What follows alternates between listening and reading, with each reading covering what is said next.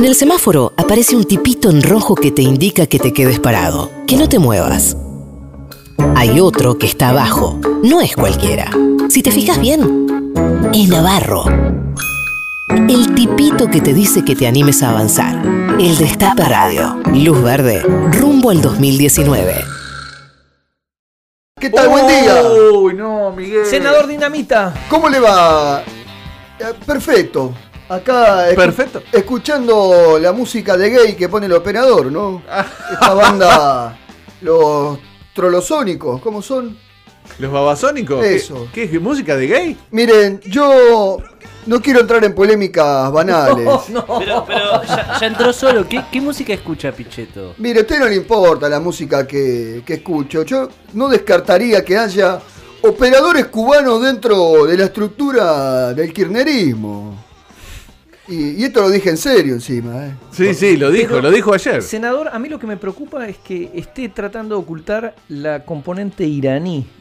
Porque solo dijo cubanos y venezolanos. Lo que pasa es que yo no hablo sin prueba. Yo cuando hablo es porque tengo todo chequeado. Ah, Sí, bien. Con ¿no? toda la verdad, no mentira. Miren, ahora Navarro, por ejemplo, está eh, en Cuba recibiendo indicaciones de, de- Bueno, Fidel Castro no, porque no, no, no está más De vivo, Raúl. pero Está Raúl Castro ahora, ¿no? Manejando... Miren, gracias, gracias a Dios que va a llover mañana en el encuentro de Feminazi. ¿Ah, sí?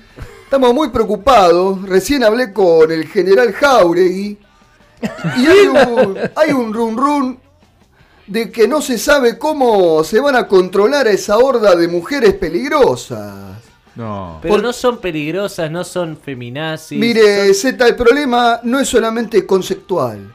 Acá el problema es la, es la tecnología. No tenemos la capacidad como para diferenciar a las mujeres peruanas de las bolivianas, a las mexicanas de las venezolanas. Qué barbaridad. la venezolana buena de la venezolana mala. Así que vamos a tener que estar muy atentos.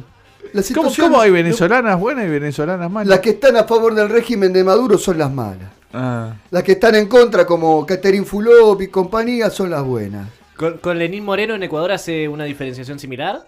Lenín Moreno es el primer Lenín que me cae bien. La situación es más complicada de lo que uno piensa. Están llegando siete barcos de la Unión Soviética.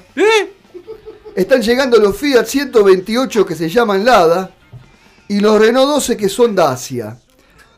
Así que olvídense de los autos con pantalla, dirección hidráulica, asistida. ¿Qué eso, eso lo trae Kisilov? Todo lo trae Kicillof. La Unión Soviética dejó de existir hace To- décadas. Todos vamos a andar en esos autos rusos pedorros, Z. Son los autos soviéticos, lo que está de moda ahora en la provincia de Buenos Aires. El gobernador Kisilov, a los chicos en ¿Ya las ganó las escuelas. elecciones? y parecería que sí, ¿no? Ah, no, no sé, usted le dijo... Estás muy agrandado, te voy a dinamitar la jeta. querido. No. Miren, a los chicos en las escuelas les van a dar ensalada rusa. Ya está arreglado.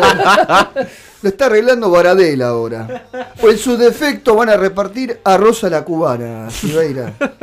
En el Parque de la Costa Sí. van a sacar todos los juegos y va a quedar nada más que la montaña rusa. Como pasa actualmente en Yugoslavia o en Checoslovaquia. No existen más esos países. Miren, la, la selección argentina se la van a dar al ruso Zielinski. Y el canal público Sí. se lo van a dar al ruso Berea. Yo sinceramente creo que, no, no digamos sinceramente, yo naturalmente, Conceptualmente. conceptualmente, creo que el, el peronismo de derecha tiene que ponerse los pantalones, defender, defender eh, la, la- la matriz peronista. Perón era militar, no era un montonero. Y yo creo que la solución es dinamitar la provincia de Buenos Aires. ¡Eh! Llegan miles de navarros a la radio. Son más de 2.000 navarros. Escucha ahora al Navarro 2019.